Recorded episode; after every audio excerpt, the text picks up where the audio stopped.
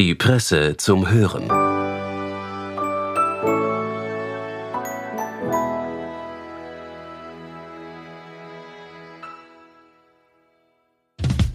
Che confusione sarà perché ti amo, è un'emozione che cresce piano piano, stringimi forte e stammi più vicino, se ci sto bene sarà perché ti Erinnern Sie sich an diesen Song? Über das italienische Lebensgefühl und all die Emotionen der Freude, Liebe und Verwirrungen gibt es ja unzählige Lieder. Vor allem in den 70er und 80er Jahren waren sie auch bei uns große Hits. Wer in dieser Zeit in Italien aufgewachsen ist, wurde geradezu überschwemmt mit aufgesetztem Lebensgefühl und dem Turbokapitalismus all Italiener. Presseautorin Susanna Bastaroli hat sich in ihrem Essay diese Generazione Berlusconi genauer angesehen. Viel Vergnügen mit ihrem Text.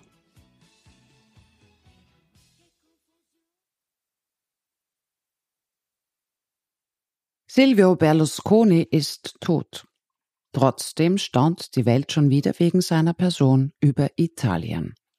Warum wird der skandalöseste aller italienischen Ex-Premiers posthum dermaßen verehrt? Am Tag seines pompösen Begräbnisses herrschte Staatstrauer, Fahnen wehten auf Halbmast, in italienischen Botschaften lagen Kondolenzbücher auf. Das Parlament stellte eine ganze Woche lang die Arbeit ein. Und jetzt soll sogar ein Mailänder Flughafen nach dem Medienmogul mit dubiosem Ruf und zwielichtigen Kontakten benannt werden. Diese Verherrlichung hinterlässt einen bitteren Nachgeschmack, doch die Trauerrituale haben einen tieferen Sinn. Sie illustrieren die Bedeutung des Magnaten. Denn mit Berlusconi wurde eine Ära zu Grabe getragen.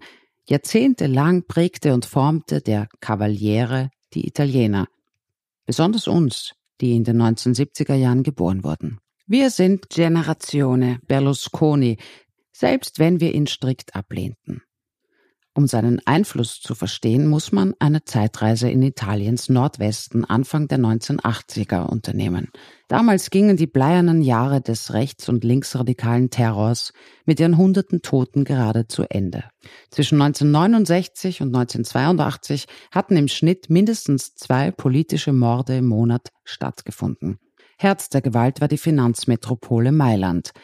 Ihre eleganten Straßen hatten sich in ein Schlachtfeld verwandelt. Der Radikalismus polarisierte in Schulen, Universitäten und Fabriken. Sogar in der Provinz, am Ufer der Seen, hatten diese Jahre Spuren hinterlassen.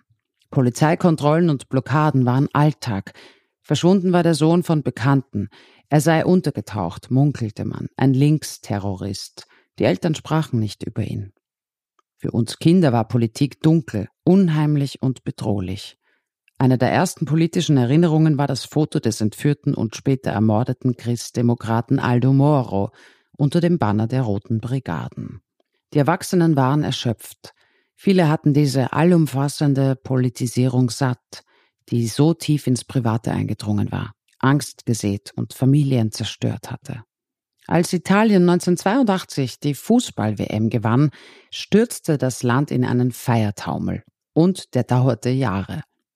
Mailand, bisher die politischste aller Städte, wurde zur unpolitischsten Metropole überhaupt. Milano da bere, Mailand zum Austrinken, lautete treffend der Aperol-Werbeslogan. Modemacher, Models, Designer, Börsianer und Werbetreibende machten die Stadt zu ihrem Tempel.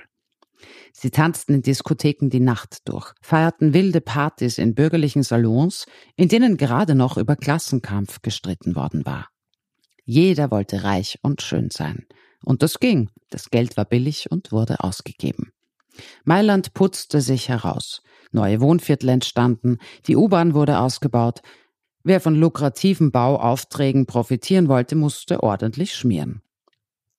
König des Hedonismus war ausgerechnet ein Sozialist, PSI-Chef Bettino Craxi. Er regierte Italien, seine Partei Mailand. Einer der besten Freunde war Baulöwe Silvio Berlusconi. Dank Craxi realisierte er kühne Visionen, etwa Milano Due, eine Vorstadt wie in US-Filmen mit Grünflächen, Malls und eigenem TV-Kanal.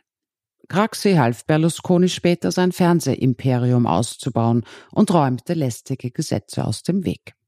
Der Turbokapitalismus all-Italianer boomte auch an den Seen, wo jetzt ehemalige Arbeiter Firmen gründeten. Die Kaffeemocker von Bialetti und Designergeschirr von Alessi hatten die Gegend berühmt gemacht, deren Nachbarn exportierten nun weltweit Wasserhähne. Der neue Reichtum zeigte sich. Damen trugen Goldschmuck von Missoni, ihre Familien wohnten in Villen mit Pool. Deren Autos waren groß, die Motorboote schnell. Sie kauften Häuser am Meer und in den Bergen. Alle spielten plötzlich Tennis, kaum jemand Boccia. Und selbst die kleinsten Unternehmer beherrschten die Kunst der doppelten Buchführung. Berlusconi war ihre Ikone. Er war die italienische Version des amerikanischen Traums, ein Self-Made Man, der Gesetze augenzwinkernd brach. Der Unternehmer hatte wichtige Freunde, Politiker, Freimaurer, offenbar auch in der Mafia. Er ist weit gekommen, mal über die Autobahn, mal über Schleichwege schreibt Journalist Beppe Severnini in seinem witzigen Berlusconi-Buch. Das bewunderten viele, auch wir Kinder. Als wir wieder mal mit Berufsplänen prahlten, meinte Simone, neun Jahre alt, ich werde wie Berlusconi, reich.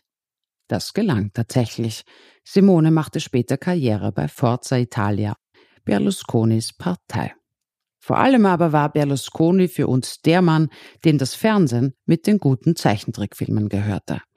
Für Kinder der 1980er waren seine Sender Italia Uno, Canale Cinque und Rete Quattro das verbotene Paradies. Dort spielten japanische Animes, fast nonstop. Roboter zerstörten böse Feinde mit mächtigen Raketen. Schülerin Mila siegte immer beim Volleyball. Candy Candy war unglücklich verliebt. Lady Oscar, eine Frau, die als Mann verkleidet für die französische Königin Marie Antoinette kämpfte.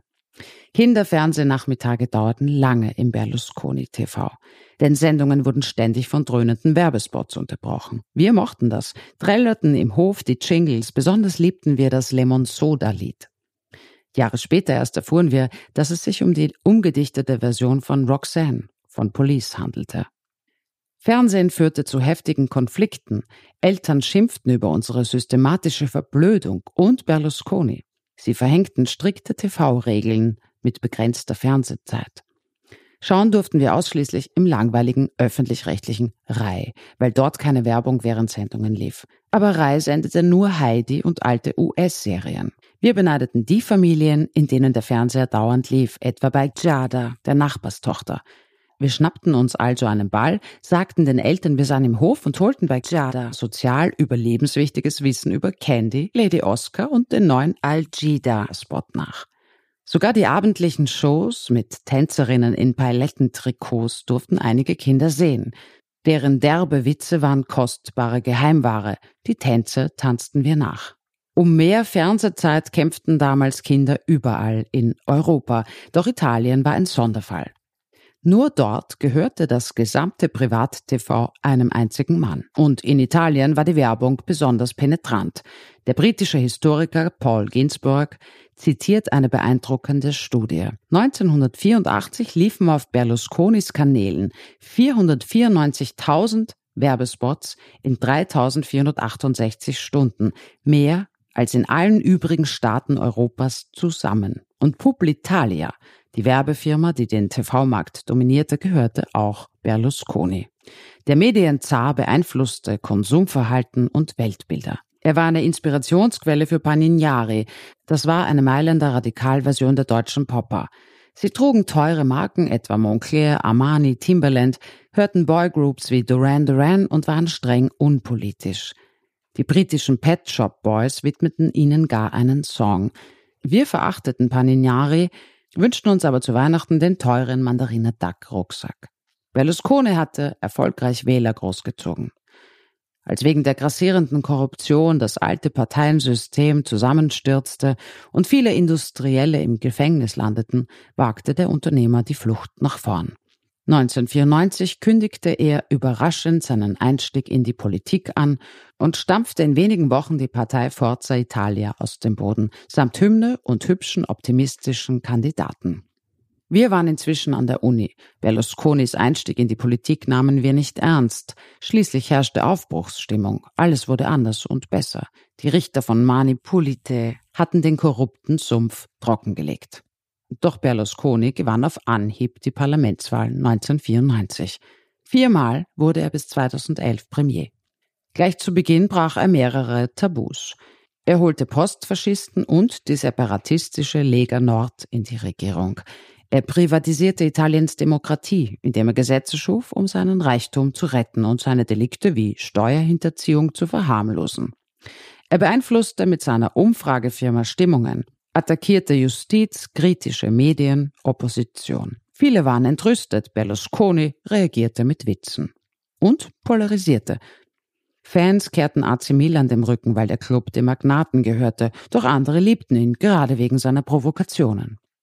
Berlusconi war allgegenwärtig. Sein breites Lächeln, das geschminkte Gesicht beherrschte auch die gleichgeschaltete Reihe. Selbst am sonntäglichen Mittagstisch war er präsent. Der Onkel schätzte ihn, der Opa fand ihn akzeptabel, weil er Kommunisten nicht mochte, Mutter und Vater verabscheuten ihn. Zu Weihnachten verhängte die Oma Berlusconi-Verbote, die gebrochen wurden. Im Ausland wurde man ständig auf ihn angesprochen. Viele sahen ihr Italienbild bestätigt. Dieses kindisch, tragisch, komische Volk habe mit Bunga Bunga Showman Berlusconi den Premier, den es verdiene. Einen Gaukler, Angeber, respektlos gegenüber Gesetz und Frauen. Man wehrte ab, fürchtete aber insgeheim, das Klischee könnte doch ein wenig zutreffen. Severnini schrieb, er ist einer von uns. Und wer nicht so denkt, befürchtet, dass es so sein könnte. Zweifellos verkörperte Berlusconi das tief verwurzelte Misstrauen in die Institutionen. Nach der Jahrtausendwende wurde Italien rauer, ärmer und wütender. Der geliftete alte Mann mit den minderjährigen Geliebten interessierte nicht mehr. Rabiatere Populisten verdrängten ihn. Millennials fanden den peinlichen Erzfeind ihrer Eltern sogar amüsant. Journalistin Laura Fontana beschreibt im Magazin Revista Studio ihre Berlusconi-Zitatenwette mit einem Freund. Über Chats schickten sie legendäre Sätze wie Nur Napoleon hat mehr erreicht als ich, aber ich bin größer hin und her. Sprüche, die Meilensteine einer Kindheit unter Berlusconi markierten. Der Cavaliere war also wirklich relevant. Er war Teil von Italiens Massenkultur und wird weiter auf der ganzen Welt zitiert und kopiert. Er war ja der Urpopulist.